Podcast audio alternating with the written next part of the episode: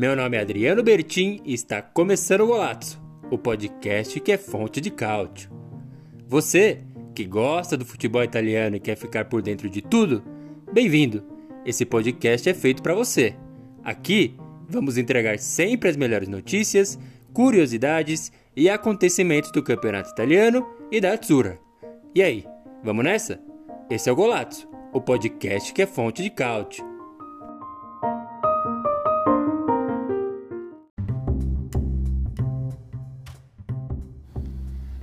Boa, muito boa. A essa altura, você clicou no play esperando por mais uma entrevista aqui no podcast do Golato. Sim, não se trata de um bait. Eu, Adriano Bertin, fundador do blog golazzo.com.br e apresentador deste podcast, trago como pauta principal do programa que acaba de começar uma entrevista exclusiva com Franco Smerieri, presidente da Pro Vercelli quem acompanha o podcast ou nosso canal no YouTube está acostumado, e eu diria até esperando, análises de placares ou bate-papo com jogadores e ex-jogadores. De fato, esse costuma ser o assunto principal dos nossos programas. Bom, nesse episódio aqui a abordagem vai ser um pouco diferente. Embora gerações mais novas não façam a menor ideia do que é e o que representa a Pro Vercelli, eu vou separar os próximos minutos para contar a história de um dos maiores campeões do campeonato italiano e que, de certa forma, mesmo influenciando até mesmo o futebol brasileiro, corre risco de cair no esquecimento para gerações mais novas de amantes do campeonato italiano. Mas, para isso, vou colocar um pouco o formato tradicional de pergunta e respostas das nossas entrevistas, como fizemos com Tuta, Carlos Augusto e Ângelo da Costa, todas disponíveis no Golatos. No lugar, vou simplesmente unir alguns depoimentos do presidente, uma série de informações que são públicas e fragmentos de um livro que conta quase toda a história do nosso cálcio. Tudo isso para continuar fazendo o que o Golato nasceu para fazer: acompanhar o campeonato italiano à minha maneira. Bora lá?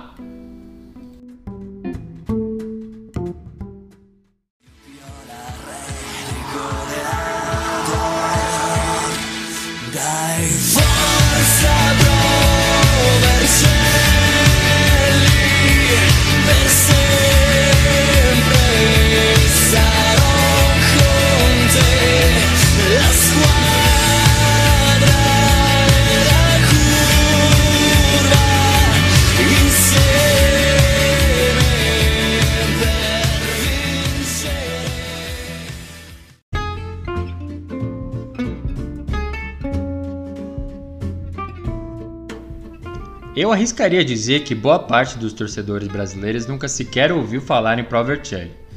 Talvez o nome da cidade seja familiar, mas o time em si, duvido muito.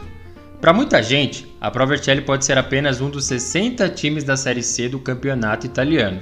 Sim, diferentemente do regulamento da A e da B, a terceira divisão na Itália é dividida em três grupos, com 20 clubes em cada. Na temporada 2020-2021, a Provercelli fechou a chamada fase regular em condições de disputar os playoffs para subir. Isto é, os líderes de cada grupo subiram automaticamente, enquanto os melhores qualificados em cada tabela foram para uma espécie de mini competição. Para a Provercelli, o fim da linha aconteceu nas oitavas de final. Mas tudo bem, conforme o próprio presidente Franco Smerieri vai revelar a seguir, o objetivo sempre foi fazer uma boa campanha e tudo bem. O que definitivamente não está nada bem é resumir o clube a esses fragmentos de informações sobre uma única temporada na Série C italiana. Em qualquer livro sobre o Calcio, você encontrará informações sobre o clube logo nas primeiras páginas. Em meio ao amadorismo que marcou o início do futebol no país, a Provercelli adentrou a elite e assegurou títulos que a colocam até hoje como uma das maiores campeãs italianas. Lá no golazzo.com.br temos uma lista com todos os vencedores da Série A. No ranking de quem mais venceu aparece a Juventus com 36 taças, depois Inter com 19, Milan 18, Genoa 9 e Pro Vercelli com 7. Sim, não tem Roma, não tem Napoli, não tem Lazio ou Fiorentina, é a Pro Vercelli que empata com Bolonha e Torino em número de Scudetti na história. Você deve estar se perguntando, mas então o que aconteceu? Cadê a Provercelli na Série A ou mesmo na Série B? Bom, aqui eu abro espaço para o próprio presidente do clube, Franco Smerieri, começar a explicar um pouco a situação do clube no primeiro depoimento da nossa entrevista.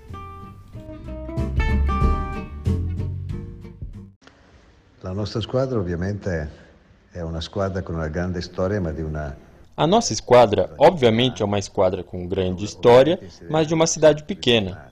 Obviamente, não retornamos à Série A, uma coisa bastante complicada. Mas não nos esqueçamos que nos últimos 10 anos jogamos quatro deles na Série B, que foi um resultado notável. A Série A é obviamente uma meta ambiciosa. A Provercelli, repito, de uma cidade pequena, dotada de estrutura adequada para a Série B, mas certamente não para a Série A, que demanda muito, muito dinheiro. Adatte alla Serie B, ma non sicuramente alla Serie A, e poi per andare in Serie A bisogna avere tanti, ma tanti soldi, ecco.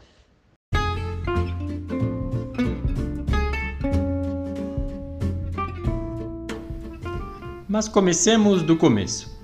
Como bem disse o presidente, a Provercelli está localizada na cidade homônima, lá no norte da Itália. A região é a mesma ou próxima dos ricos e poderosos Milan, Juventus e Inter, mas a história está longe de ser a mesma. Bem, pelo menos no começo até que foi. A Provercelli fez sua estreia na Série A no ano de 1908. No livro Calcio A History of Italian Football, assinado por John Foote, três breves mas ricos capítulos são dedicados à ascensão maravilhosa e imediata do clube, Vou abrir aspas aqui para o autor explicar como tudo aconteceu.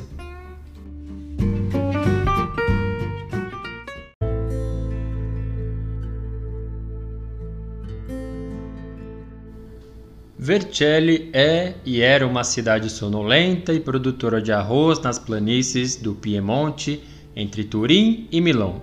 No entanto, entre 1908 e 1913, e novamente de 1921 a 1923, o time de futebol da cidade, Pro Vercelli, era mais ou menos imbatível.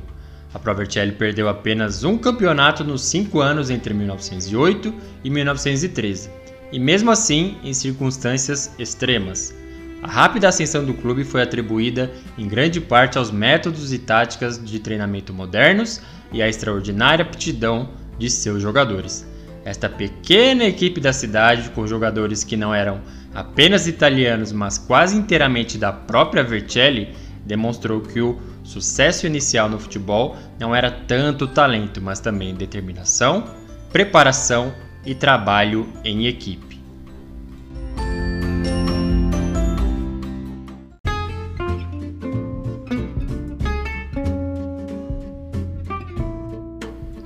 Este sim, conforme documentado por Foot, é um belo cartão de visitas para o time de Vercelli.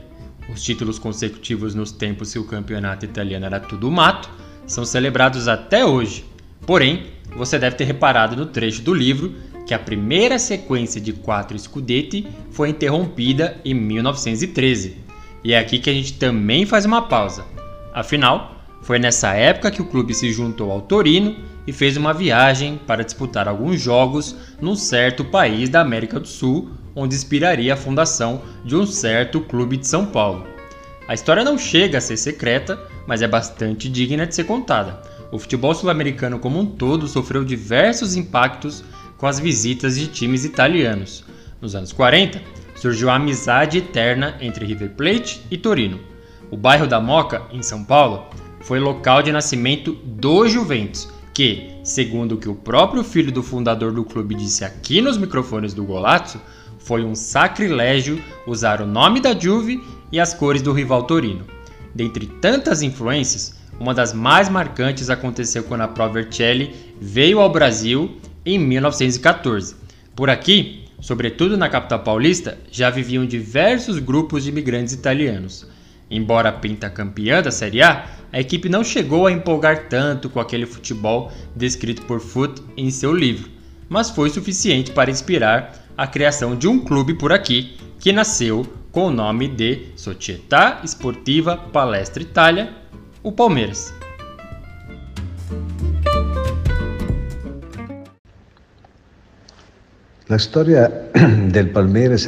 A história do Palmeiras e da Provercelli nasce em 1914, quando um grupo de imigrantes italianos de São Paulo fundou um time de futebol chamado Palestra Itália.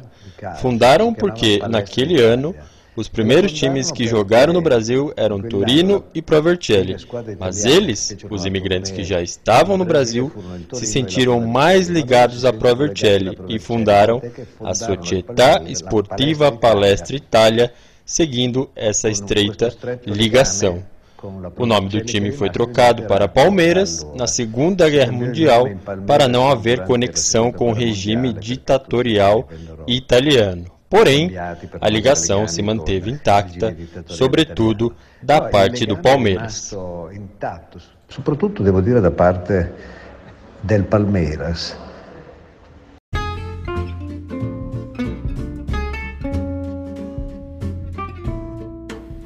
Pois é.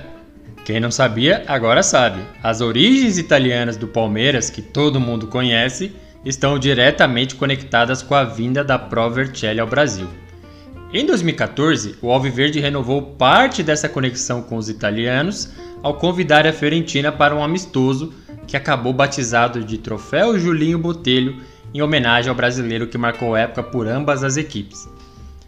Porém, engana-se quem pensa que os laços que uniram Provercelli e Palmeiras ficaram esquecidos ou não renovados. Embora já soubesse uma coisa ou outra dessa história, resolvi ir atrás de mais informações depois que uma imagem brotou no meu feed do Facebook. Em 2015, eu morava em Dublin, na Irlanda, e por lá conheci uma espécie de torcida local do Palmeiras. Mesmo com o fuso horário complicado e transmissões faltantes, um grupo de às vezes até 50 pessoas lotava um pub da cidade para acompanhar e torcer durante as partidas em tempo real. Pois então, sabe o cara que compartilhou uma foto específica no Facebook? Então, o tal cara era um dos fundadores da torcida em Dublin e a tal imagem era a sua visita ao estádio da Provercelli, lembrando exatamente as origens do Palmeiras. Quando perguntei ao presidente da Provercelli sobre o vínculo com o Palmeiras, não é que ele acabou citando exatamente essa visita dos palmeirenses que conheci em Dublin?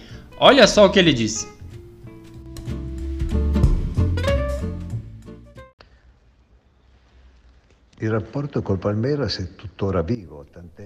A relação com o Palmeiras ainda está viva, tanto que há três semanas vieram a Vercelli dois casais de origem brasileira que vivem na Europa.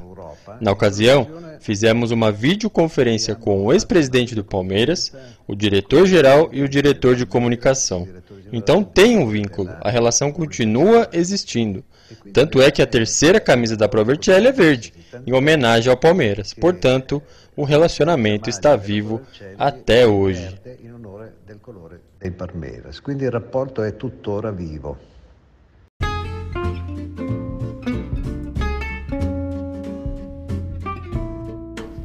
A essa altura você deve estar se perguntando, ok, mas como um time multicampeão italiano feito esse, responsável direto pela fundação do Palmeiras, está na Série C? Bem, o próprio presidente Smerieri já revelou aqui no podcast que Vercelli é uma cidade pequena e tal. Mas é lá no livro de John Foote que encontramos informações importantes para entender o declínio da Pro Vercelli. Lá pela página 31, o autor explica que, dada a desproporção entre tamanho e poder econômico de cidade e time, especialmente comparando com Juventus e Turim e Milan e Milão, a equipe de Vercelli passou a ter dificuldades para segurar atletas. Até porque as transferências de jogadores, que eram consideradas ilegais no começo, passaram a ser aceitas pela Federação Italiana. O declínio, infelizmente, se tornou inevitável. Mas antes do triste mergulho, uma baita ressalva é gritante e quase obrigatória. Eu não sei em que momento da vida esse episódio do Golaço está chegando aos seus ouvidos, mas pelo menos no dia da gravação, Silvio Piola ainda era o maior artilheiro do campeonato italiano na história. Ninguém fez mais gols que ele contando todas as temporadas da Série A. Ao todo, foram 274 gols. Pela Itália, foram 30, 5 a menos que o recordista Didi Riva. E adivinha só onde o artilheiro foi revelado e fez sua primeira meia centena de gols? Exatamente, na Pro Vercelli. Não à toa, o nome do estádio do time é chamado até hoje, adivinha de novo, de Silvio Piola. Muito provavelmente o atacante foi a última grande revelação da Pro Vercelli. E estamos falando dos anos 30. De lá para cá, o clube militou algumas vezes na Série C e até na D. Infelizmente, a terceirona se tornou uma realidade até mesmo aceitável pelo tom utilizado pelo presidente nas suas declarações. A Série A, porém, fica e está praticamente fora de cogitação. Ouve só o que ele tem a dizer sobre isso. La nostra storia ci consente di avere un legame particolare a nossa história tem um vínculo particular com a cidade de Vercelli e os torcedores. Não é um número elevado, mas é uma torcida viva. E queremos manter essa relação. A Pro Vercelli vai além do aspecto futebolístico, mas sim um pedaço da história da nossa cidade. Sobre a Série A, será um pouco difícil. Seguramente, nosso objetivo é fazer um bom campeonato na Série C. E, naturalmente, se pudermos subir para a Série B, estaremos preparados para essa bela eventualidade. Se poi riusciamo anche ad andare in Serie B, noi siamo attrezzati per questa bella eventualità.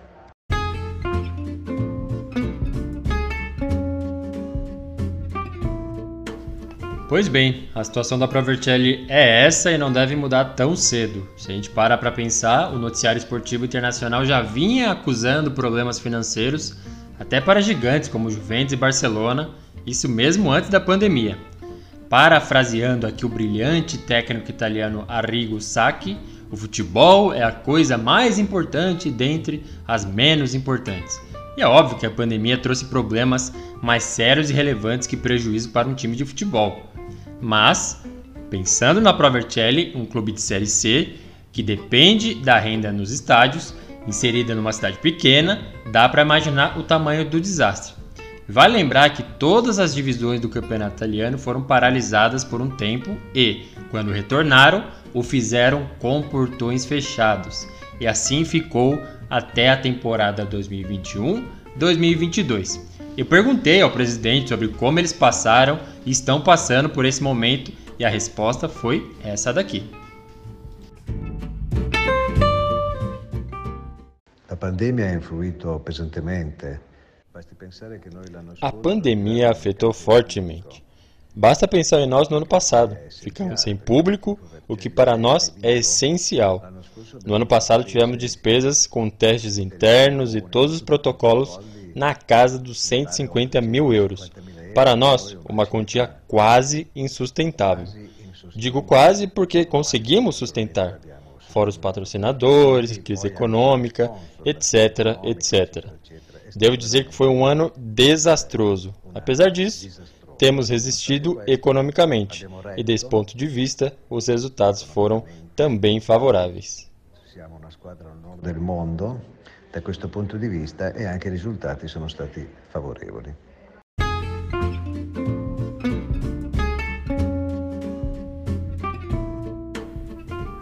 E é isso aí. Atualmente, como eu disse lá no começo do podcast, a Provertelli disputa o Grupo A da Série C 2021-2022. Batendo o olho aqui na tabela, no ato da gravação deste podcast, o time soma 12 pontos com 4 vitórias em 4 jogos disputados, ou seja, 100% de aproveitamento. A jogar por este excelente início, é bem provável que o clube chegue pelo menos aos playoffs de acesso, assim como fez na temporada passada. A sinceridade com que o presidente Franco Smerieri falou aqui nos microfones do Golato assusta. Me assustou de verdade. Não sei quanto a vocês, mas minha expectativa era realmente que ele projetasse a primeira divisão, a recuperação de embates com Milan, Juventus, ou simplesmente estar entre os grandes campeões italianos. Mas não é bem assim, não vai ser bem assim e tudo bem. Como bem disse o presidente, a Provercelli é um pedaço da história da cidade mas também do futebol italiano e até mesmo do futebol brasileiro, conforme lembramos aqui o nascimento do Palmeiras. O campeonato italiano realmente tem dessas. Quantos não foram os times falindo, renascendo contra o nome, passando por Série D, C, B e múltiplas vezes. Exemplos não faltam. Já tivemos o Parma, que agora voltou para a segundona, o Palermo, que também está na terceira divisão, e ainda o Chievo Verona, que simplesmente desapareceu. Bom, pelo menos a versão original que conhecemos. É por isso que dá certo prazer em redocumentar essa história, em especial uma trajetória como a da Provercelli. De certa forma, é um modo de combater esses pequenos indícios de que as coisas estão mudando no futebol. Por exemplo, na Série A, os clássicos e maravilhosos escudos em formatos ovais estão dando lugar para aberrações minimalistas como aquilo que a Juventus fez, o que é aquele bendito J suspenso no ar.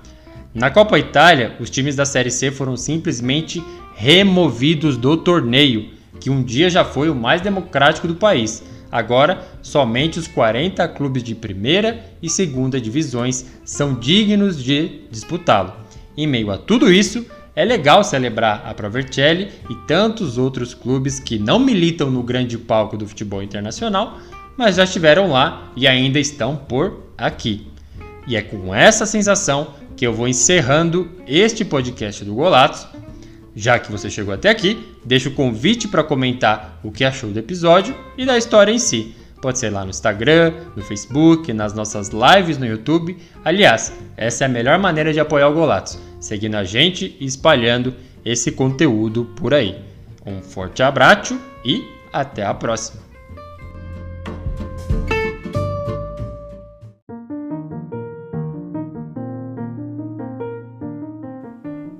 Você acaba de ouvir o Golato, o podcast que é fonte de cálcio, com apresentação, edição e produção de Adriano Bertin e comentários de André Moreira. Não se esqueça de seguir a gente nas redes sociais e acompanhar todo o conteúdo em golazzo.com.br. Até a próxima!